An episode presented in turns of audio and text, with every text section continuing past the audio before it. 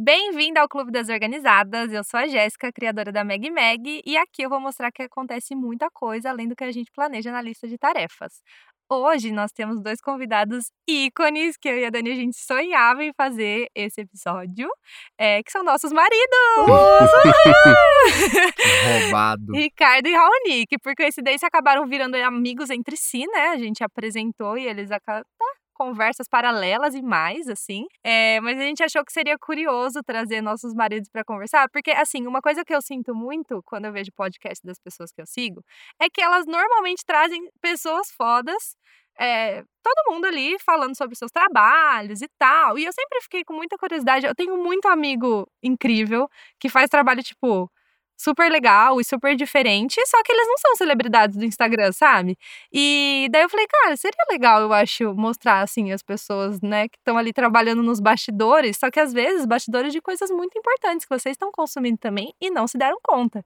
É, então, não são celebridades do Instagram, o Raoni é, né? Mas. É, celebridades. É... Ai, a Dani discorda. O quê? A Dani que trabalhava com influencer discorda ah, que eu seja celebridade. Eu acho que ela considera de nicho, né? Isso considera de... celebridade não precisa sentar na massa. No seu nicho, você é uma super celebridade. É, inclusive Perfeito. eu acho que você já cotou Raoni para um, pra um job, hein? Exatamente. Falaremos.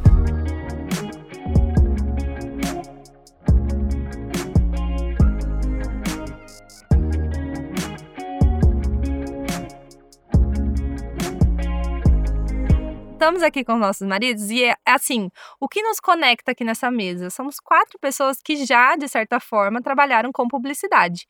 E a publicidade, muitas vezes, não é enxergada com bons olhos quando você fala para a família do tipo, vou seguir minha carreira criativa, vou trabalhar com publicidade. É, e considero nós quatro pessoas bem-sucedidas, assim, cada um no seu bem talento, sucedido. tá? Então, eu queria que vocês contassem um pouquinho, assim, como que vocês chegaram, onde vocês estão hoje em dia, e como vocês chegaram aqui, e, tipo, como foi essa trajetória? Ih, quem começa? Eu vou começar que eu sei que o Ricardo tá nervoso. Tá bom. Mas só por isso. Meu nome é Raoni, é, eu sou marido da Jéssica, caso vocês não tenham pego esse fato importante para eu estar aqui hoje. Uhum. É, como que eu cheguei até aqui? Eu é, tem um detalhe importante que eu não sei onde aqui é, porque eu tenho, eu nunca tive emprego, mas eu tenho uns 80 empregos, né, ao é. mesmo tempo, que eu faço coisas esquisitas. Ah, mas você tá se sustentando, tá tudo certo. Eu tô, eu tô, eu tô. Tá sustentando não, seu filho. mas eu, pô, Antes da gente começar, você falou que não era para puxar lá de trás. Né? Não, mas eu pode... desenho desde pequeno. Vamos começar e, e profissionalmente as coisas meio que vieram daí. Eu desenhei desde muito pequeno, continuei desenhando o resto da vida inteira. Eventualmente isso tinha que dar dinheiro, porque eu tinha gasto muito tempo nisso, né? E quando eu ia para a faculdade, eu queria fazer moda, mas mas meu pai falou porque você não faz cinema. e é por isso que eu fiz cinema, formei em cinema e como eu desenhava, eu comecei a trabalhar desenhando shooting board. Que para quem não sabe, toda vez que alguém vai filmar um comercial, eles desenham antes porque é muito mais barato e solucionam uma série de questões ali antes de filmar tudo. Enquadramentos, enquadramentos, pessoas, cenários. figurinos, cenários, tem, tudo é meio que resolvido no shooting antes de filmar. E eu trabalhei, pô, quase 10 anos com isso. Enquanto eu fazia outras coisas e tal. E, e, fazia quadrinhos e escrevia e etc, etc. Hoje eu tô só fazendo quadrinhos. E no meio eu também passei passei por animação, né? Então eu fiz storyboard e roteiro para animação no Irmão do Jorel e numa animação do National Geographic chamada Icobit Zip. Icobit Zip. Nossa, Chama Icobit Zip. é. Mas é português isso? As crianças amam, é, né? É, é, globalmente isso, essa é a marca. Olha só. É, esse é o nome. E, e daí hoje eu faço quadrinhos. A JBC vai lançar um, um, trilhão de páginas de quadrinhos meus esse ano. São todas as histórias que eu fiz independente antes. E a gente vai lançar o Como Fazer Mangá, que é inédito agora em dezembro. É, não sei, como eu cheguei é meio que uma questão, né? Porque eu só fui desenhando e falando sim para os trabalhos que eu queria. E, é, e fazendo essa... contatos, né? E fazendo contatos, as pessoas vão aprendendo que tá, esse cara consegue fazer isso aqui, etc, etc. E eu acho que é isso, assim, os jovens às vezes querem resolver a vida com 22 anos, mas Uhum. Se a gente está uhum. aqui hoje é porque a gente é uma somatória de experiências que foram se acumulando, né? E, Ricardo, conta aí, então, a sua trajetória. Eu acho que eu preferia ter ido antes do Raoni, agora. Ah. Porque que graça que tem contar uma história, e aí vocês vão falar assim, mas não é uma competição, né? Mas É. talvez, talvez fosse, né? Sempre, no, fundo. É, e aí como é que você conta uma coisa legal depois de uma pessoa que desenha mangá é, e que é, fez cinema e que tem a trajetória incrível que a Raoni teve? Se eu falasse isso do Ricardo, eu ia falar, não, não, que isso, não, não. É, não, não, imagina, isso, que isso, imagina. imagina, imagina. Bom, mas a minha história que tem muito menos graça do que o Raoni, porque- e até- além, além dela ter menos graça por si só, ela é uma história muito linear. Hum, né? Eu quis fazer propaganda desde muito cedo. Hum. Eu, eu que tinha 13, 12, 13 anos, eu me lembro de ler revista, que é uma coisa que as pessoas que têm 22 anos e estão escutando agora não devem nem saber o que existe, que existe. Mas existia, né, lá nos tempos da pré-história, uma, uma coisa que as pessoas liam impressa e que, é, além da- das informações, tinham anúncios publicitários também. E naquele momento, o Brasil, que também é, é- é reconhecidamente uma das três maiores forças da propaganda mundial, tinha agências que estavam se estabelecendo, né? Quer dizer, já, já eram estabelecidas. Quais são as três? Quais são os três o quê? As As três, três, aham. grandes forças do, do globo, é, Tá, os Estados Unidos, a Inglaterra e o Brasil. Oh, eu achei que o Japão Não. ia estar. É, não, Japão- é completamente. O Japão come pelas beiradas, mas é uma propaganda muito diferente, assim. É, Hum. completamente É, zureta. É completamente zureta. É, assiste. é interessante, mas no- nas premiações internacionais não vai tão bem como Entendi. essas outras. E é Tá. claro que tem a Argentina é maravilhosa também, a Índia tem feito coisas incríveis, Hum. Mas o Brasil sempre se- eh, teve um desempenho interessante em propaganda mundialmente. Hum, E naquele momento em que as agências tinham ganhado um status, né, acho que especialmente com o Washington Oliveto, década de 80 e 90, as agências assinavam ness- nesses anúncios de revista o nome delas próprias no canto direito das páginas. Uhum. Uhum. E lá com 12, 13 anos, era uma diversão minha tentar adivinhar pelo estilo de quem era aquele anúncio. Se era da DM9 na época, se era da, da, da- especialmente da W Brasil, que era a agência, né, eu com 12, 13, é década de 90. Uhum. Então a W Brasil estava numa super, é, muito famosa e fazendo coisas que as pessoas falavam muito a respeito. É, isso, acho que já mostra um interesse nato seu, né, Ricardo? Uhum. Porque 12 anos é bem jovem pra É, meio, meio precoce, né? Aham. E aí acho que eu sou uma, uma criança velha e um adulto infantil. Tá. Infantiloide, talvez, pra alegria da minha esposa. Aham. Mas eu tenho essa mistura aí dentro de mim. E aí eu sempre quis fazer propaganda, fui fazendo. Inevitavelmente o curso que eu faria seria de propaganda. Me lembro até hoje da conversa que eu tive com meu pai. Você mora, morava no interior, né, de Eu São sou, Paulo? eu sou de Presidente Prudente, natural do interior, caipira mesmo. Uhum. E meu pai era delegado de polícia, né? Falecido já. E diferente do pai do Raoni, o meu pai, quando eu falei pra ele, eu falei, pai, ele queria que eu fosse advogado, né? Que eu fizesse direito, na Uhum. verdade. Porque, afinal de contas, promotores de juiz ganham bem, né? E- E, Uhum. pai e mãe tem essa preocupação com, a, Uhum. com, a, com a grana, que eu acho que é uma coisa que a gente foi ensinado Sim. a perseguir. Né? Mas me lembra do crioulo também, esse mesmo tempo. Eu acho que meu pai, mesmo te- tendo essa preocupação, ele teve lá um pouco de crioulo dentro de si, que o crioulo fala assim, por que, que as pessoas não perguntam o que, que- é, você é feliz, não o que você Uhum. faz? Uhum. E acho que meu pai tinha uma preocupação genuína com a felicidade, e ele falou assim, eu fiquei meio emocionado agora, Ah, desculpa. Hum. e aí ele falou, é, é isso que você quer? Eu falei, é isso que eu quero. Então faz, ah, faz propaganda. Ele falou, só que eu não conheço ninguém hein, Hum. nesse mercado. Eu falei, putz, mas nem imaginava qualquer coisa diferente disso. uhum. Mas ele apoiou a decisão e minha mãe também, obviamente. E eu decidi fazer propaganda e sou muito feliz com isso. É só uma coisa para não me alongar muito, então é, fiz faculdade de propaganda na SPM, é, me formei em 2000. A Dani estava nascendo nessa época. Imagina, tá muito longe de eu nascer. Gente, ai, que absurdo, Muito longe. Ricardo. Você tem o quê? 42? 44, Olha. segui a carreira em agência de propaganda aqui em São Paulo, né, que também era inevitável que eu continuasse aqui, porque o mercado do interior é menor. Uhum. E hoje eu tenho a minha agência. É, que a gente, é, o meu sócio, quando ouvirem, porque vão ouvir, eles são super meggers também, meggers em menos ação, é, eles vão é, me dar bronca que eu, não, que eu chamei de agência, mas é um estúdio criativo. Né? A gente entrega a criatividade hoje. Monkeyland, né? Monkeyland. Arroba Monkeyland underline SP. Isso mesmo, divulga seguirem. tudo aí. É isso. Obrigado pelo convite. Estou muito feliz de estar aqui. É, basicamente, então, você fez a carreira do publicitário, assim, dos sonhos, né? Foi construindo, foi entrando num lugar, entrou como estagiário, e daí foi Exatamente. aprendendo e crescendo, e até que, mano, hoje em dia você tem a sua e acho que, Pequenininha, pequenininha. acho que muita gente sonha com esse momento, né? Que é tipo, ah, vou me desvincular. Pequenininha e- é- Não, é mentira, gente. Quantos funcionários você tem agora? Sacanagem. 20? Hoje, hoje nós somos em 30. Então, não é mais uma... E uma- quem que vocês atendem mesmo? Hoje a gente atende, a gente atende alguns clientes fixos fixos, muitos projetos. A gente acabou de colocar no ar um projeto do TikTok. Ah, É, a gente fez projetos para marcas muito legais no Brasil, Omo, por exemplo, e hoje a gente tem como cliente, entre os clientes fixos que a gente atende, a gente tem a Shell, é, a parte de postos de combustível, é, o Banco Will, que aliás eu recomendo que vocês peçam um cartão, é um banco é, que abraça a diversidade, que dá muita, dá crédito para as pessoas que, que são invisibilizadas, os desbancarizados do Brasil. E Nestlé também, a- pelo, por Ninho, né, a- nes- a- aquele leite em pó que todo mundo conhece, Uhum. que a gente fez uma plataforma de conteúdo agora que está batendo 2 milhões e meio de visitantes únicos por mês. Eu usei já. Ninhos do Brasil também, por favor, pesquisem. O que mais? Acho que é isso. É um Isso, estúdio pequeno, estúdio Pequeno, gente, pequeno, coisa pequena. Mas é que eu acho que a publicidade às vezes deixa a gente muito sem noção, né? Do tipo, ah, às vezes, quando eu trabalhava com publicidade, eu mandava orçamento. Ah, pra fazer esse projeto custa 500 mil reais. Gente, 500 mil reais, né? É. tipo assim, Custa um apartamento, mas, Custa um mas tá barato. apartamento. Pra É. você fazer um negócio que, sei lá, tipo, uma parcela muito pequena das pessoas vão usar, vão ver. E aí você fica, meu Deus, tem muito dinheiro mesmo, né? Então eu entendo o Ricardo se considerar pequeno, mas não é pequeno. É, e a Dani, hein? Como é que chegou? Também é formada em sou a publicidade. Dani, sócia da Meg. Bom, como eu cheguei, engraçado, eu sempre fui uma pessoa de gostar de organizar, de planejar, mas minha carreira não foi tão planejada assim.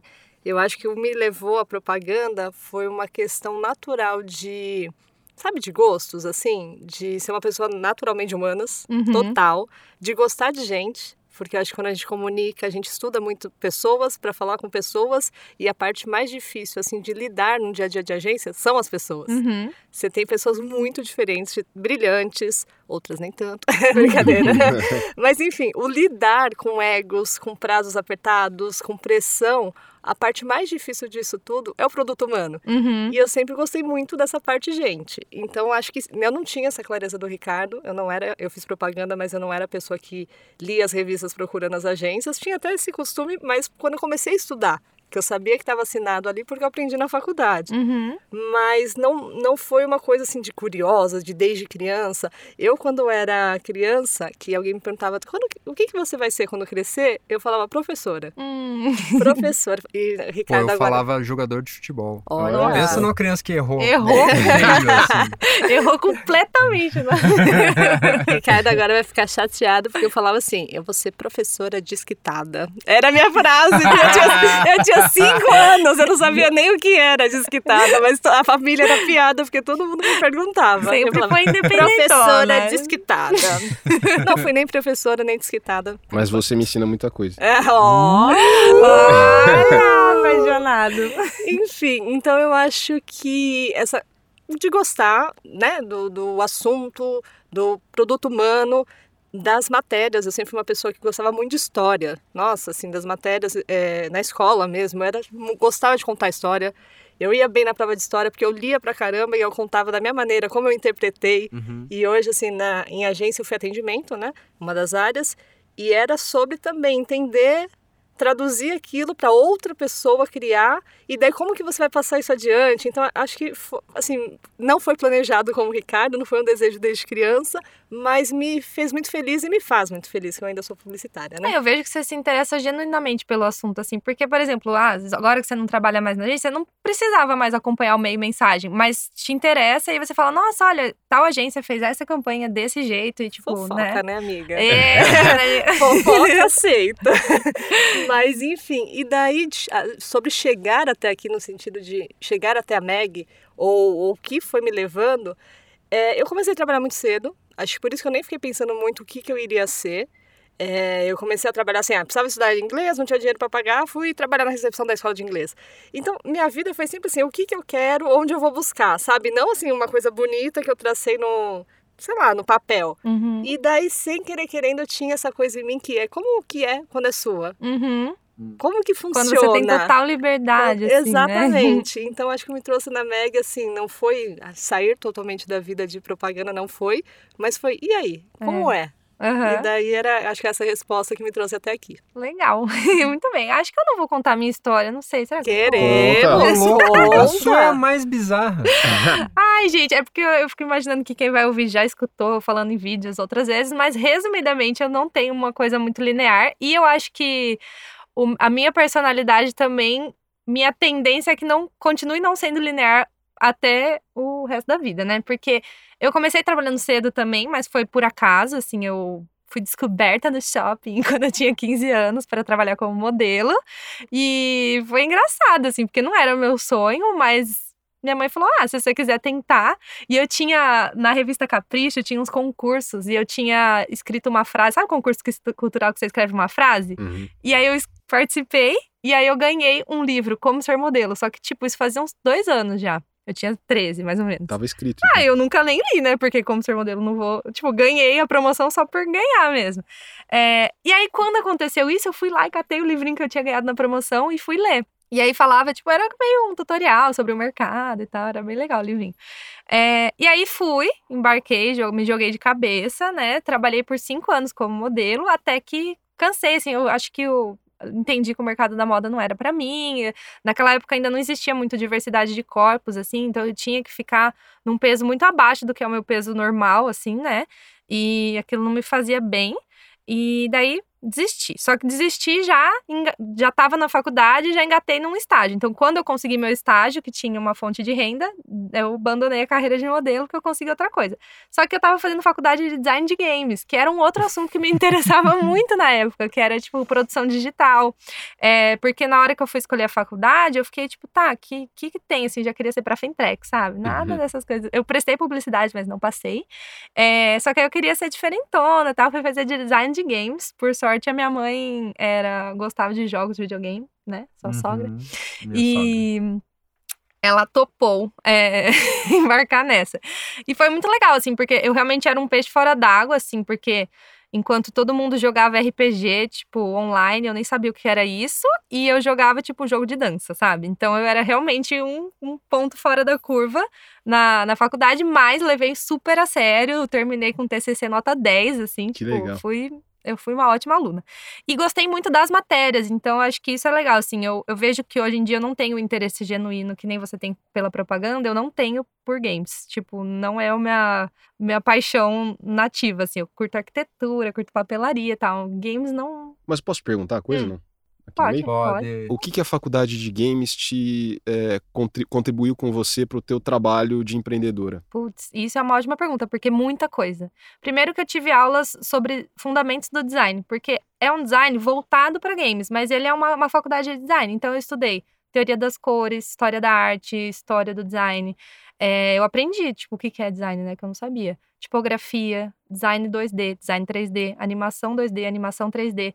Isso me ajudou não só hoje na Meg, é, que eu aprendi, tipo, mexer no Photoshop, no Illustrator, coisa que eu não tinha domínio também, apesar de ter interesse, né? É, eu, quando eu fui ser gerente de projetos, aí, tipo, eu tive também marketing, gestão de projetos, que era meio nebuloso para mim na época. Hoje em dia eu vejo exatamente como isso é aplicado na prática.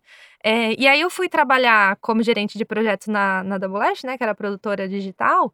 E aí, quando eu tinha que pedir orçamento, é, eu sabia conversar com a pessoa que estava fazendo 3D, apesar de eu não ser a pessoa técnica que estava fazendo 3D. Quando ele me falava, ah, eu tenho que renderizar um, negócio, eu sabia o que, que era renderizar. Então, eu acho que isso me trouxe um multitalento, fora a programação, né? Que eu tive quatro semestres de programação e hoje em dia eu consigo conversar. Até na Mega esses dias a gente teve, tipo, um bug lá. Eu consigo mandar um e-mail para uma pessoa que vai ser um programador que vai receber e explicar para ele, tipo, olha, eu tô com esse bug, é mais ou menos assim que você replica, é dessa forma que você chega até lá tipo, o comportamento esperado é esse, é, sugere-se que seja nesse código, sabe? Tipo, eu acho que putz, só vejo vantagens, assim, por isso que eu não me arrependo nem um pouco de ter feito games, apesar de. E assim, eu trabalharia de novo na empresa, na, na indústria, sabe? Tipo, mesmo não sendo a, a usuária final fanzona lá, eu curto. Eu acho legal, eu acho o processo interessante e eu curto ver o resultado pronto. Então, acho que só vantagens. Mas tem uma coisa interessante no que você está dizendo. Eu, um, um, dos meus sócios, ele fala que o mundo, o futuro é do design. Uhum. Né? Eu acho que o presente é, obviamente, ele está falando, fazendo uma graça sobre, né, puxando a sardinha pro lado dele, que ele é diretor de arte e formação. Mas hoje, com a história de, da, da, da, da multiplicação de, de aplicativos, de podcast, a, o lance da interface com o consumidor é muito fundamental. Uhum. E o jeito que a marca se apresenta, a marca, a empresa, qualquer coisa, né, que, que um serviço que vem, que se vende para um consumidor ou para as pessoas, pessoas, ela se apresenta através do design. Sim. Então, acho interessante você ter passado isso, que é óbvio que eu, eu imaginava que a Meg não era só fruto de um bom gosto tremendo que ela é. Ela é uma hum. empresa baseada no design. Mas ter o teu background aí, pessoal. Ah, sim, e aí fui estuda em design, trabalhar, é o futuro. estuda em design, gente, estuda em programação também, eu diria, viu? Porque era até uma conversa que tinha, olha, já faz 10 anos que eu saí da Double Left, né? Então, putz, faz tempo que eu trabalhei. E lá na época diziam que, tipo, os designers tinham que aprender a programar, porque as interfaces são cada vez mais híbridas e, tipo, adaptáveis e moldáveis e tal. Então, tipo, um, um designer que sabe programar, ele tem, tipo, outra cabeça e, e ele vai criar coisas que, tipo, vão carregar direito no celular das pessoas, vão funcionar em multitelas e multidevices e tal. Então, eu acho que programação, de fato, tipo, acho que é uma coisa que a gente tem que se preocupar, assim, no futuro. Muito bom. É, Enfim, daí trabalhei esse tempinho, acabei, né, dando na louca de criar a Meg, porque eu queria criar coisas fofas, e aí a história da Meg você já conhece que foi dando certo, inclusive agora tem sete anos. Quem sabe o meu próximo passo? Nunca saberemos, mas, tipo, tenho vontade de fazer outras coisas, sabe? Tipo, estudar arquitetura e, sei lá, fazer casas. Tenho. Olha Nunca só. a gente nunca sabe, né? Mas é isso, deu, deu certo. É, e aí, pergunto pra vocês aqui, bolei perguntas objetivas, tá? Hum. Eu acho que eu, trabalhando com publicidade, assim, tive muitos, muitos projetos emblemáticos e coisas muito malucas, assim, que eu nunca imaginei fazer. E que era muito difícil de explicar pra minha família, tipo, não, esse é meu trabalho. Tipo assim, é. É, é esse e-mail que eu mandei mesmo. Teve um dia muito icônico pra mim, que foi que a gente tava fazendo um, um projeto que era tipo, ah, você entrava no site, aí você montava o seu lanche, sabe, da lanchonete. Da lanchonete famosa, que eu não vou citar o nome. aí tinha que fazer o lanche em 3D, porque daí era tipo o virtual do lanche, né? E aí os feedbacks era tipo, ah, o molho chimichurri, é assim que fala, o chimichurri. É, Sim, pode ser. Pode O- a ser. maionese, a maionese verde, ela não não é esse tom de verde, ela é um pouco mais clara. o frango crispy, ele é tipo um pouco mais brilhante e as pedrinhas, né, tipo o empanado, ele tem pedaços maiores. O lanche, nos... aí tipo assim, era ah, o alface, por favor, façam ele mais verde e mais crocante. Aí, tipo, o e-mail era esses feedbacks. É muito bom. E a minha irmã é advogada, né? Eu mostrei pra ela, falei, olha o e-mail que eu recebi, que engraçado. Pra depois pegar o lanche, não ser nada disso, né? Exatamente. Não, não, não, não, não. É, o lanche murcho. ao vivo, murchão lá. Mas você também teve que monitorar uma, uma plantação de tomate, Sim, não teve? esse foi outro, cara. Nossa, puta merda. Teve esse projeto que era tipo, ah, então nós inventamos aqui que é, vocês vão ver a colheita do tomate do ketchup que vocês consomem e os fazendeiros cuidando do tomate ao vivo. Essas coisas que os publicitários inventam, né? Aí, cara, vai a equipe lá pra fazenda, tipo, instala a câmera, faz tipo um puta esquema, que nem tinha cabo direito, sabe, pra, pra todos os equipamentos. Traz cabo lá do além, não sei quem, Era instala tipo um a live câmera. streaming 24 horas da, Sim. planta- da plantação. Aí não você era? podia tocar música para os tomates, para eles crescerem felizes, pedir pro fazendeiro fazer carinho no tomate. e aí eles colocaram, tipo, dois fazendeiros lá, tá, tava fantasiado, assim, né? Tipo, um figurino bonito, Atores. né? É. É, mas eles faziam as coisas lá. E era de fato a fazenda do tomate. Isso eu acho importante ressaltar. Não era fake, sabe? Era tipo a fazenda que, que Legal. plantava os tomates. É, e aí, assim, e assim, a gente muito tenso, porque, tipo, o negócio era ao vivo, a plantação do tomate, e entrava, tipo, no comercial da Globo, sabe? Uns negócios assim. Tipo, ai, aqui o nascer do sol na fazenda. Gente, assim, nessas horas eu fico, não, não é possível que eu tô fazendo isso. Eu tô cuidando de um tomate. Eu- Vai que ele dá um estrelismo É. e não aparece, E não né? aparece. O tomate. Não, e o nervosismo, tipo, ansiedade pra colocar no ar o negócio do tomate. A publicidade te traz momentos icônicos. É, e aí eu queria perguntar pra vocês, assim, um dia que vocês se lembram que foi muito emblemático, esquisito, assim, sabe? Tipo, você fala, não, não acredito que eu tô trabalhando. Sabe, um- um- aquele dia muito louco que vocês se lembram de ter trabalhado? Olha, eu não tenho loucura exatamente de cuidar de tomates, ou não me lembro, na verdade. Mas eu já aconteceu de eu ter que liberar, tipo, o bicho da Disney no aeroporto que ficou preso pela polícia. E precisava chegar pro salão do automóvel, as crianças estavam esperando pra abraçar, tipo, tirar uma foto com o McQueen. Aqueles, tipo, que vestia, Sabe os assim? bichos quando você vê na Disney, aqueles bichos gigantes? Aham. Aí, algum criativo teve uma excelente ideia de... Se eu tenho o Cinquecento, né? Eu atendi a Fiat. Tem o Cinquecento, que é dos, dos cars, né? Uhum. Dos carros lá. O amarelinho, nem... Luigi. É o Luigi. Luigi. Luigi. Vamos trazer é o Luigi pra colocar no stand e as crianças pirarem com o Luigi. Quem não quer tirar com o Luigi da Disney? Sim. Oh, maravilhoso. Gente, é só estralar o dedo que você traz um bicho lá da Disney. Porque não pode ser assim. Ah, o da- veio o original. Não pode ser da carreta furacão. Aham. Se você sim. fez o contrato com a Disney, Aham. precisa ser o bicho lá da Disney. Não pode ser assim, ah, a costureira aqui minha, minha amiga de São Bernardo vai costurar o Luigi. Não. E pra trazer esse bicho no avião? Pra chegar no salão. Enorme. Enorme. E daí ele ficou preso em- lá na sua Na terra. alfândega, lá em Na- Campinas. Em Campinas. Só que assim, ele, o presidente, literalmente, do país passa pelo salão um dia antes de abrir para público e tal. Hum. Era assim, de um lado, fazendo sala pro presidente, e do outro, colocando o Luigi pra dentro, que tinha que ter Nossa. entrado uma semana antes, E é entendeu? muito doido, né? Porque esse problema é muito real e é muito grande. E aí, tipo, a gente se descavela pra resolver isso e as pessoas não entendem por que, que é tão sério, né? Exatamente, tipo, carreguem um, um carro gigante de mentira Uhum. e coloquem dentro de um stand. E assim, esse eu acho que foi icônico porque foi muito tenso mesmo, assim, madrugadas em é, viracopos para liberar o Luigi, como que libere. Daí, Nisso você vira quase uma advogada para entender tudo que Aham. precisa. Assim, Toda a documentação. Falo, se você ser publicitário, se você está numa área de negócio de gestão de projetos como a Jéssica esteve, é assim, esteja preparado para tudo. Uhum. Tanto é que a gente já tem plano A, B, C, D, né? porque assim, talvez você precise tirar o Luigi do aeroporto para entrar no salão. É. E nossa, e muitos Big Brothers que eu fiz, e Big Brother era uma loucura que não veio ao caso. Eu já contei que eu tô velho, né? Então, que gente mais velha tem muitas histórias. Uhum. É, assim, muito louca, eu, não- eu não saberia dizer, mas eu tenho coisas curiosas que aconteceram na minha carreira, e tam- algumas das quais eu não tenho nem tanto orgulho. Mas, por exemplo, em 2005, se eu não me engano, eu atendi a Topper, que é uma marca que nem existe mais, uma marca que era especializada em futebol. Hum.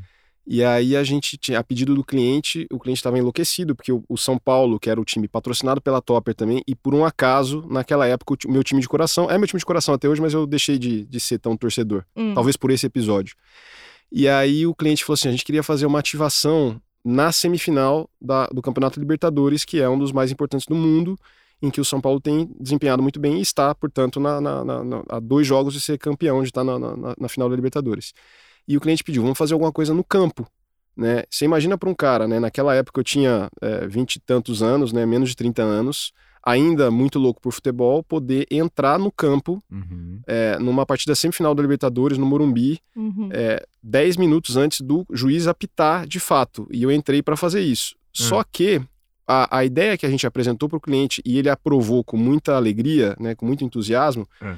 era uma bandeira do Japão é, entrando no meio do campo. Por quê? Porque o vencedor da Libertadores ele vai para a final que naquela, naquele momento era no Japão. Aham. É, e a gente entrou com uma bandeira do Japão em campo e uma faixa dizendo é, São Paulo e Topper, rumo a Tóquio. Eram esses os dizeres. Uhum. E eu eh, fiz aquela graça e subi para a arquibancada para assistir ao jogo. É, e comecei a ouvir um buchicho dos torcedores do meu lado. Eu falei assim: Meu Deus do céu, que cagada que fizeram. Por quê? Todo mundo que adora futebol sabe que não dá para cantar a vitória antes do tempo. E, para minha infelicidade, as pessoas da Federação Paulista de Futebol que estavam ajudando a gente a promover, elas colocaram a bandeira do Japão atrás do gol do, do Rogério, que era o goleiro de São Paulo. E o time adversário, que se eu não me engano era o Once Caldas, atacou o tempo todo.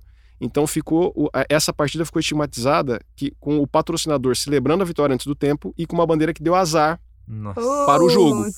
Como se não bastasse isso Que no dia seguinte e o São Paulo perdeu a classificação. Ele empatou no Morumbi nesse dia. Aham. A- a- a- o time adversário usou as imagens do jogo para motivar os próprios torcedores, os próprios jogadores e, e estimular a torcida a ir para o estádio, né? Eles é, disseram assim: esse time brasileiro tá cantando vitória antes, então vamos jogar. Eles jogaram com muita raça, ganharam de 2 a 0 ou seja, a ação de alguma maneira contribuiu para a eliminação do São Paulo. E como se não bastasse, também no dia seguinte, na Folha de São Paulo, mesmo assim, Folha de São Paulo e matéria de três minutos no Esporte Espetacular, dizendo assim, é, a- a- o patrocinador não só estimulou o, o time, né, a garra do outro time, como ele errou onde seria a final naquele ano. Porque o jogo era a final clássica da- do Mundial Interclubes, que é era o próximo passo depois, depois da Libertadores, é- Hum. sempre era em Tóquio, sempre tinha sido em Tóquio até aquele ano. Hum. A partir daquele ano seria em Yokohama. Puta Então- merda. Então é isso, é um-. Um grande fracasso. ah lá, né? Tipo, o pessoal tem que. É por isso que a Dani fala: tem que revisar, tem que pesquisar, tem que ver três vezes antes de, de enviar. Mas a, a Dani tem, ela contando a história maravilhosa dela, ela falou assim: é por isso que o publicitário tem o plano A, B, C, D. Não, essa é, a Dani, gente. Ela tem o, até o plano É. D. É. Não deixa passar, gente. Os cartõezinhos postais da Meg, ela pega uma vírgula, se estiver errada, ela pega, porque a bicha é boa revisora, viu? É, nossa, Ricardo, mas assim, eu achei inocente. Eu, tipo, eu não, eu não imaginaria. não, eu achei, tipo, pô, achei uma torcida. Não, vamos aí, rumo. Assim, Tóquio foi furada, mandou mal, mas assim, é, tipo, poxa, eu achei, lá. tipo, um vamos lá. Não que, é. tipo, ai, tô cantando vitória. Não, não pode, mas eu é, descobri que no futebol não poderia ter feito isso. Nossa, eu jamais saberia. Bom, tudo bem, jamais eu sou o público-alvo mesmo. Né? e você, me conte um dia maluco da sua ah, vida. lá em casa, todo dia é meio. Todo dia tem um momento, tipo, putz, e é esse o trabalho, né? Uhum. Porque acho que é, no Cansei de Ser Gato, principalmente, todas as coisas são assim. Uhum. Porque eu tenho que desenhar o Chico, que é um gato que existe. E daí eu tenho que escrever as coisas que o Chico fala. E ultimamente eu tenho que dublar as coisas que o Chico fala ainda por cima. e como, pô, eu desenho e escrevo, mas eu, eu tenho interesse por todas as partes do, do que vai ser veiculado, do que vai ser o produto e etc. Então eu tento obsessivamente me envolver com tudo. Inclusive nos livros que eu fico tipo, não, a capa é eu que vou fazer também. E daí a fonte é eu que vou escolher. Eu que vou escolher. E no Câncer de Ser Gato é muito tudo assim. O, o arranhador profissional que, que elas lançaram o comercial agora. Quem é o tigre? Você, Você é, é o tigre. tigre. é... Vai pra Cane. Foi, foi. Pô, precisava. E foi muito doido, porque ele é, ele é muito nessa vibe de, de trabalho que você fala, nossa, é isso que eu tenho que fazer pro trabalho. Porque antes a ideia, o produto era, pô, a gente tem que fazer um arranhador descartável. Porque todos os outros que o Cacete Ser Gato lançou antes, ele, ele tem a borda de madeira. Então você troca só as lâminas de papelão que vão no meio. Então você tem um refil ali. E o descartável era, não, a borda vai ser de papelão também. E eu falei, pô, como ele não tem graça em termos de design, ele é só um retângulo, né? Vamos falar que ele é profissional. Não é que ele é descartável, ele é tipo, ele é para você que só quer afiar a unha mesmo, assim, não tem nada de, não tem frufru, ele é o arranhador profissional. e esse produto ele, ele desenvolveu ao longo de muito tempo, ele demorou para sair. E quando ele saiu, ele ia estar tá nas prateleiras da Pets competindo com outros produtos que tinham, que tinham embalagem colorida, que tinham foto. Que... Então falaram, pô, a gente precisa de um negócio que seja mais chamativo do que só o papelão. E daí a gente pensou, vamos fazer uma cinta que vai em volta dele. E a cinta vai ser tipo aquele Memphis Design, sabe? Ele vai ser meio anos 80, ele vai ser tipo super aeróbico, colorido, não sei o quê. E daí foi dese... eu desenhei o Chico com roupa de, de aeróbica, bem Jane Fonda, assim, nos anos 80. E daí falaram, beleza, agora a gente tem que fazer o vídeo. E o vídeo também, pô, eu fiquei muito tempo pensando como será que eu faço o vídeo? O que, que, que, será que as meninas vão gostar? O que, que vai ser aprovado o que não vai? E daí, no fim das contas, fiz o vídeo que era tipo, pô, você quer afiar suas garras, sabe? e, e é muito doido, porque em todas as etapas do processo era tipo, mano, é esse o trabalho, sabe? É isso que eu tenho que fazer. é muito esquisito. É muito legal, que eu e o Raoni temos uma piada interna que eu não lembro como surgiu, talvez você se lembre. Que eu falo pra ele, a sua cabeça é muito louca. Porque, é. tipo, ele pensa nos negócios que são, tipo, muito fora da realidade. E o mais legal é que as meninas do Cansei de Ser Gato compram a ideia, Genial. sabe? Então, a cabeça do Raoni cliente cliente, né? Melhor, Melhor cliente, cliente, exatamente. Mas eu queria dar um depoimento sobre esse, o, o arranhador profissional, que ah. eu, se quem estiver escutando a gente não, não, se não tiver visto, eu recomendo que veja assista na, lá na, na, no, perfil do Instagram do Cacete Ser Gato, porque é muito sensacional uhum. o que foi feito. E eu acho que tem uma coisa para mim, eu, eu busco me inspirar nesse tipo de coisa para publicidade, que é a reação das pessoas. As uhum. pessoas lá comentando apaixonadas pelo negócio, o melhor comercial já feito, e o Raoni não faz comercial profissionalmente. Uhum. É. Ele fez isso de um jeito tão genuíno e ficou tão incrível.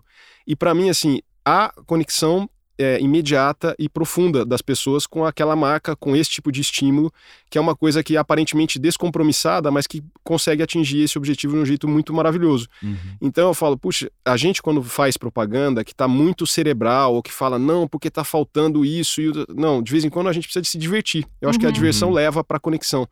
Então esse trabalio é Cane você traduziu a Meg, né? Você foi falando no Raoni que é todo o mérito dele e tudo mais, mas Ih. eu fui ver na Meg como eu vejo a Jéssica na Meg. Ah, é verdade, porque foi uma construção, obviamente que tem muita estratégia, obviamente que tem muito conhecimento, mas tem muito coração. Hum. E várias vezes, quando pessoas vêm perguntar pra gente, seja de mentorias, opiniões mesmo, a gente dá muita opinião quando nos pedem, né? Uhum. E a gente percebe que a pessoa tá tanto querendo achar a fórmula que ela leu no livro, ou Como que ela viu num uhum. curso de fique rico em cinco dias uhum. e tal, E às vezes só falta assim, o que você quer? O É. que, que vai te fazer feliz? Que você tá vai atra- gostando, né? atrair pessoas que gostam também. Tenha paciência, que não é que assim, né? Na semana que vem você já tá super bem sucedido e com muitas pessoas. Mas às vezes falta o coração e às vezes as pessoas não querem ouvir, né? O que elas Sim. realmente gostam, elas se espelham muito no outro e Fica se tentando perdem se às encaixar vezes, né? numa fórmula que deu certo, né? É, é, eu acho isso mesmo. E eu acho que o Ricardo, eu, eu ia até te perguntar uma coisa, acho que vai combinar agora. Você falou, você tem 44 anos, só que eu vejo, assim, nos projetos da Monkey que tem entregado agora, é, são coisas muito atuais, são coisas que estão, né, que são divertidas, que estão alinhadas com, compatíveis com o tempo que a gente está vivendo, né, que tem estratégia de TikTok e tudo mais. Como que você, que tá de certa forma, encarregado também de entregar isso para os seus clientes. Como você se mantém atualizado? Essa é uma, é uma, uma pergunta muito boa, assim, que acho que é, um, é uma coisa que eu não persigo como um, um objetivo, mas eu acho que está naturalmente é, intrínseco no, no, no, jeito que a gente é, cuida da empresa, né? Mas a Dani é uma convivência que ela não me rejuvenesce só por um monte de coisas, mas para esse tipo, né, as coisas que ela ouve, as coisas que ela consome, eu acho que a gente tem uma troca muito rica. E o time, né? A, e a Dani, assim, tem, tem pelo menos três projetos que tem o dedo direto, o insight dela, o gosto dela que influenciaram nas coisas da mãe, que eu não vou contar hoje. Né? Qualquer dia eu conto para vocês. Tá. Segredo. Segredo. E, e o time é um é um, eu acho assim, a gente estava falando, sobre, vou, fazer um parênteses. Caetano Veloso. Caetano Veloso é um artista espetacular, espetacular. O Chico Buarque é um artista espetacular também, né? Mas e acho que se houvesse uma discussão sobre, uma arguição sobre quem que é o melhor. Né? Tem gente que fala sobre isso. Eu tenho um amigo muito querido, o Rafael, que a gente fica discutindo. Eu sou time Caetano, ele é time Chico. Uhum. Porque o Chico é um letrista espetacular. Fala, mas o Caetano também é. Mas o Chico, olha as letras que ele fez. Eu falei, qual foi a última fodona que o Chico fez? Hum. Faz um tempo, né? E eu acho que o Chico tá certo, inclusive. O Chico deve ser um cara divertidíssimo da gente estar juntos, porque é um cara que decidiu viver a vida e, e continua sendo um artista maravilhoso. O Caetano, ao contrário, é um cara que se, se cercou de pessoas jovens desde sempre, uhum. né? Com a morte da Gal, muito triste, ontem, anteontem, não me lembro, eu comecei a escutar coisas antigas e eu escutei uma música do Caetano de 73 que parece de ontem. Uhum. E ele faz isso desde 69, 70, sei lá. É um cara que se cercou de gente jovem, né? Agora ele tá fazendo muita coisa com os filhos, o produtor dele é um cara que tem 28 anos. Hum. Então acho que isso é o segredo. Quando você escuta o Caetano de hoje, né? A produção musical dele hoje, ele tem um disco novo que lançou, é muito atual. É um cara que bebe dessa juventude de um jeito natural, um cara que também gravou com a Ludmilla, é, faz referência a Marília Mendonça. Hum. Eu acho que a propaganda ela precisa ter essa conexão com a atualidade Uhum. e eu bebo, né? é, acho que um jeito, não é, não é pensado isso, mas de um jeito muito natural da galera que trabalha comigo. Uhum. Que é gente que tá no TikTok, que é gente que fala assim, ó, essa artista aqui trans é foda, vamos Uhum. ouvir e a gente vai, isso vai dar alguma coisa, né? Então acho que faz parte da contratação e tem uma outra coisa que também a Meg me ensinou, né? Não à toa tem uma pessoa que foi estagiária da Meg que trabalha com a gente hoje, que é a Larissa, Ah, é. É, um backgrounds diferentes, das Sim. pe- pessoas diferentes, né, de é, raça, de, de crenças, de, de, de gostos mesmo, acho que faz um produto melhor, porque a atualidade ela vem dessa diferença Uhum. também, acho que é. É. É legal, acho que é. Acho que até o exemplo do Caetano é muito legal, Hum. porque ele quis se manter ativo e com novidades. Uhum. Na discussão Chico e Caetano, que eu já participei algumas vezes aí dos amigos, e a minha opinião é: o Chico, ele não precisa se provar mais, tá ótimo, vai ser feliz que já fez muita coisa boa, porém, não, não tem certo ou errado, não tem melhor ou pior, só tem jeitos diferentes. Mas eu acho que o exemplo do Caetano foi legal, que assim, não é sobre a idade que você tem, mas o quanto você quer se manter renovado ou coisas novas. Não é uma E- obrigação, E da mas é gente gostoso. também não entrar naquele de tipo, ai, só os jovens vão conseguir, porque a gente tem também, tipo, pessoas que são mais maduras, que já têm uma bagagem, que podem trazer uma maturidade para o negócio também, que não é só sobre, tipo, não, não vai fazer isso daqui porque na minha época não é sobre Uhum. isso, mas é do tipo, é, saber guiar as pessoas que que são jovens agora para eles pegarem esse potencial que tem e o que eles estão vendo que é legal e transformar, potencializar, né? Então acho que realmente o que o Ricardo falou assim, uma equipe diversa talvez seja o melhor caminho, né? Tipo, você tem pessoas Exatamente. mais velhas, tem pessoas mais novas, tem, né, de pessoas de diferentes origens, que é isso. É, E vamos só para concluir aqui o assunto trabalho antes da gente entrar nos quadros, o que, que vocês mais orgulham de ter feito já? Qual trabalho ou sei lá, Hum. qual não sei, qual qual coisa vocês mais se orgulham de ter feito no trabalho? A gente acabou de mandar pra gráfica o como fazer mangá na, na JBC e eu não. Eu, eu pessoal fala que eu sou muito negativo. Eu sou muito, eu sou muito realista é sobre pé no chão. Eu não sou deslumbrado sobre, tipo, pô, sempre quis fazer isso. Porque você vê também que quando vira um trabalho é só um trabalho. Mas é, eu tá lançando agora um livro de como fazer mangá de uma editora que lançava mangá lá em 2000, quando eu comecei, quando eu nem sabia o que era isso, quando eu nunca tinha lido e fiquei tipo, uou, wow, que demais. Tá, acho que é a coisa mais legal. Porque as outras, eu sempre fui independente, eu sempre, tipo, em, em, termos comerciais, né? Sempre eu que fiz, eu que lancei e acabou, acabou e pronto. E é do jeito que dá. E eu sempre fui fazendo o que eu quis. Então era meio tipo, não, foda-se, eu, eu, faço o que eu quiser. E esse foi legal porque eles, pô, eles confiaram muito, eles estão super empolgados com o projeto. E foi, pô, a editora que lançou as paradas que eu li quando eu era pequeno. Pequeno relativo, né? Porque eu sou muito alto. mas mas que tá lançando um negócio que eu fiz para eles especificamente agora sobre esse assunto, tá sendo tá sendo especial, tá sendo especial. Ele é o fodão, ele. É. Me orgulho muito. Olha, eu, eu tenho muitos trabalhos dos quais eu muita coisa que eu fiz na minha vida, graças a Deus, tem coisas que eu acho que assim, o fato de eu gostar já, já tá bom, né? Uhum, Antes do, dos uhum. outros. Eu, e tem muita coisa que eu gosto do, do, que eu fiz. E eu acho que assim, eu tenho uma alegria gigante de ter participado da história da escola, né? Da, da, enquanto ainda a escola fazia propaganda, né? Que acho que faz uns, uns três anos que eles desistiram. Hum. Mas enquanto eles faziam propaganda. Calque. É, eu, eu, eu tinha, tenho, tenho muito orgulho de fazer parte dessa história, de ter, ter trabalhado na agência que eu queria trabalhar, que era a Finasca, com um cara como chefe, que foi o Fábio Fernandes, que é um cara que eu queria ter trabalhado. E a, mas, assim, tem uma, uma alegria tremenda disso e um orgulho de ter participado. Agora, se eu dissesse assim, a coisa mais que eu tenho mais orgulho na vida, além dessa, é ter feito, a, tá fazendo a Monkey. Hum. Acho que é, é uma coisa que vocês que também têm a Meg, que é uma empresa muito foda, é muito admirável, que tem é, seguidoras, pessoas que são apaixonadas, pessoas que se inspiram em vocês, eu acho que isso é uma coisa que não tem, é, é imensurável né, o prazer. É, é, como a gente também já brincou, a gente fez tanta marca, nós vamos fazer a nossa. Uhum. Isso é, acho que é a coisa da qual eu tenho mais orgulho. Muito bom. Ah, eu tenho muitos trabalhos que eu tenho orgulho, mas eu vou fazer a Anitta aqui, vou falar. Quero agradecer a mim mesma. Porque eu, eu, tem muitos, de verdade, daria pra falar de vários. Mas acho que tem uma coisa que me marcou assim em carreira enquanto propaganda, e publicitário é, vibra muito Cannes, assim, é um prêmio que respeita muito. E quando eu participei de um concurso, que eu, enquanto atendimento, eu tive a chance de ganhar e ir para Cannes, porque até então só criativos ou mídia, enfim, estrategistas que tinham a chance de competir e ser um Young Lion, que eles chamam, né? E você, na época, quem tinha até 28 anos, poderia se inscrever, participar, meio competir, e os escolhidos iam para viagem lá para o festival na França. Não tinha na minha área que era atendimento. E daí quando teve, eu fiz, me inscrevi, o case e tal, ganhei e fui. Então, assim, foi uma coisa bem. Porque até então o atendimento não ia. Uhum. Se, iria se fosse muito grande na agência ou acompanhar um cliente, uma coisa assim, mas não pelo trabalho. E, geralmente em agência tem muitos, né, Dani? Então, Exato. você se destacar esse ponto, assim. Então, então foi bem legal, assim, ralei. E daí ir pra lá, enquanto tava todo mundo lá bebendo seu vinhozinho rosé, eu tava trabalhando lá, porque uhum. daí tive que apresentar um trabalho, enfim. Mas foi muito legal, uma coisa que me marcou e que eu tenho muito orgulho, assim. Porque a primeira, foi... foi a primeira do Brasil. É, bem segura essa mulher. mas a parte mais legal, eu acho assim, eu não sei vocês, mas eu ainda tenho muitos planos, sabe? Uhum, acho que é. a Jéssica hum. também ela vai contar. é, não, eu tenho mesmo, gente. Assim, eu acho que.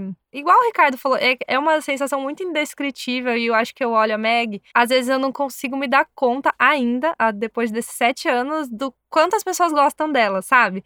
Porque a gente tende a ficar olhando só o que não conseguiu fazer, ou o que não deu certo, ou os dias que você estava mais desanimado. Mas olha quanta coisa está sendo entregue, olha quanta coisa saiu do papel, né?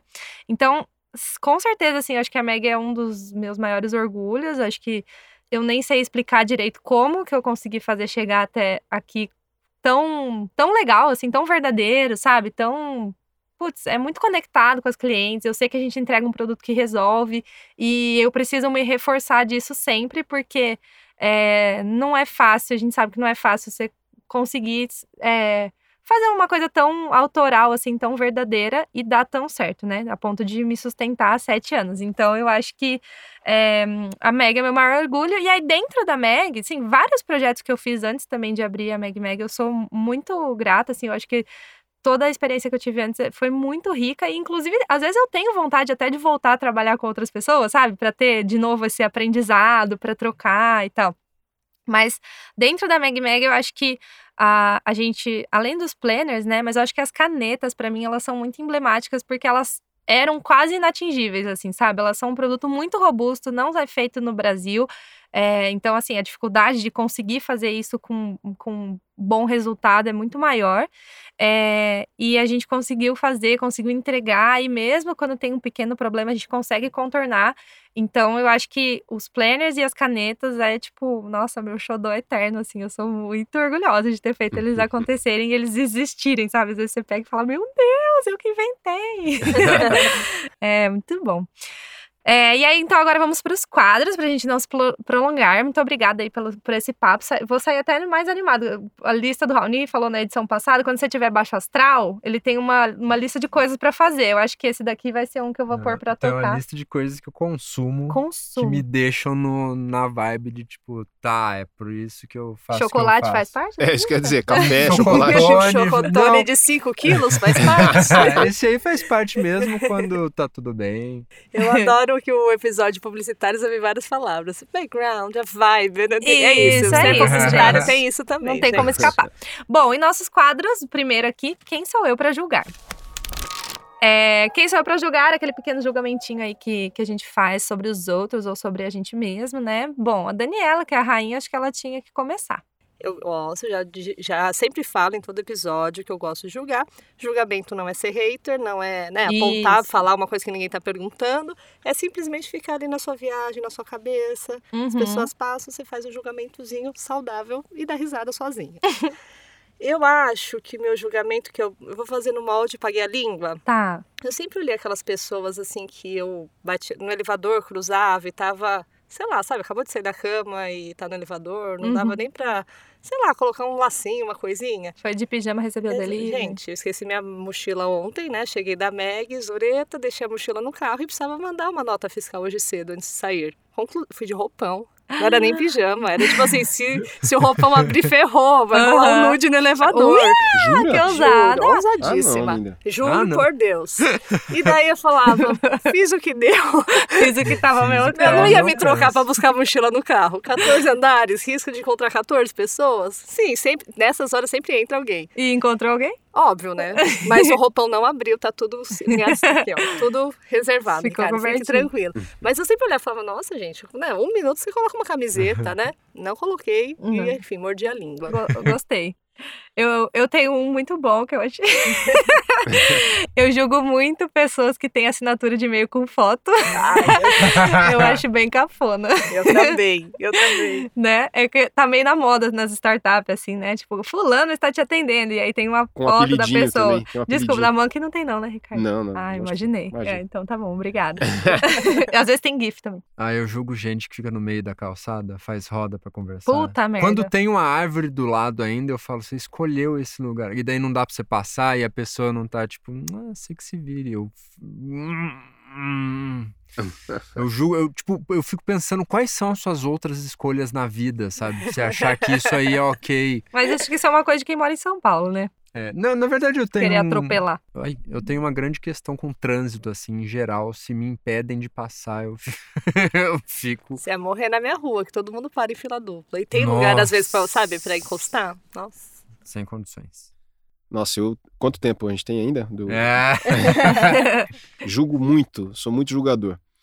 Acho que eu ponho pra fora, né, nesse espírito aí de julgar só dentro da nossa cabeça e xingar e reclamar pra gente mesmo. Aham. Mas acho que a- o, o meu julgamento maior, atual e recorrente são as pequenas corrupções que as pessoas se permitem e são super contra a corrupção no Brasil. Acho que Hum. esse é o, É. acho, que- acho que é o mais duro, né? Ou É. uma, uma infração no trânsito, ou isso que conversa um pouco com o que o Raoni trouxe, que é um egoísmo de não se importar com a pessoa que está atrás, ou as pessoas que Aham. furam fila, Aham. ou as pessoas que fazem, né, tiram uma vantagem de tudo, mas elas estão lá na internet fazendo textão e usando verde e Uhum. amarelo contra a corrupção. Aí, isso aí eu acho que é o meu maior julgamento. Os maiores sonegadores de imposto Exatamente. querendo lutar contra a corrupção. É um clássico, né? Clássico.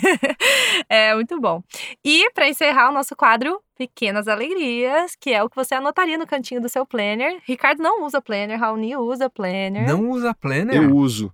Eu Ó. uso. Ah, Eu não, sei, não, eu uso, eu uso. Não Ih, a o- cara da A Dani. Dani julgou. Estou fazendo uma cara bem julgadora. É. É, tudo bem, não, Ricardo, tem gente que se dá melhor no digital e tá tudo certo. É. é hum, Não, pequenas alegrias. Eu Pequenas tenho, alegrias. eu tenho uma pequena alegria. Eu, Vai. eu gravei um vídeo essa semana, eu fiquei muito feliz. Fazia, tipo, desde, desde antes do meu filho nascer que eu não consegui gravar um vídeo. E eu senti, sentia saudades. Eu gosto muito, que é um negócio muito prático, assim, de, pô, quero comunicar uma ideia aqui, que não importa o que seja, deve ser só, tipo, Mas um vídeo que você gravou para suas redes sociais? É sim, Ah, eu não vi. eu gravei. tu- Não, tô, tô editando ainda. Daí eu fiquei tipo, pô. Porque depois que, depois que chegou o Tom, depois que a gente mudou de casa, depois que a gente mora num lugar que passa ônibus o dia inteiro e tal, tipo, mano, nunca mais vou conseguir fazer, né? E daí eu gravei essa semana e falei, ó, deu certo. deu certo. deu certo, vida deu não certo. acabou, Tô não. feliz, tô feliz. Daí agora eu tô animado pra fazer mais. Até porque me cobram muito de mais vídeos e eu nunca faço. O Rony é muito carismático, o canal dele no YouTube bomba, ele só não, não tem Ele tempo de não, levar. não faz nada pra ele. Eu tenho, eu sou um cara que acordo muito feliz, né? A Dani depois pode contar para vocês em Não algum outro sei como episódio. é.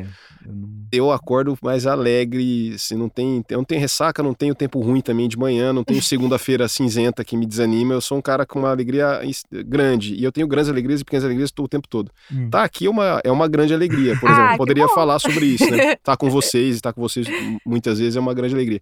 Mas eu tive uma pequena alegria legal outro dia.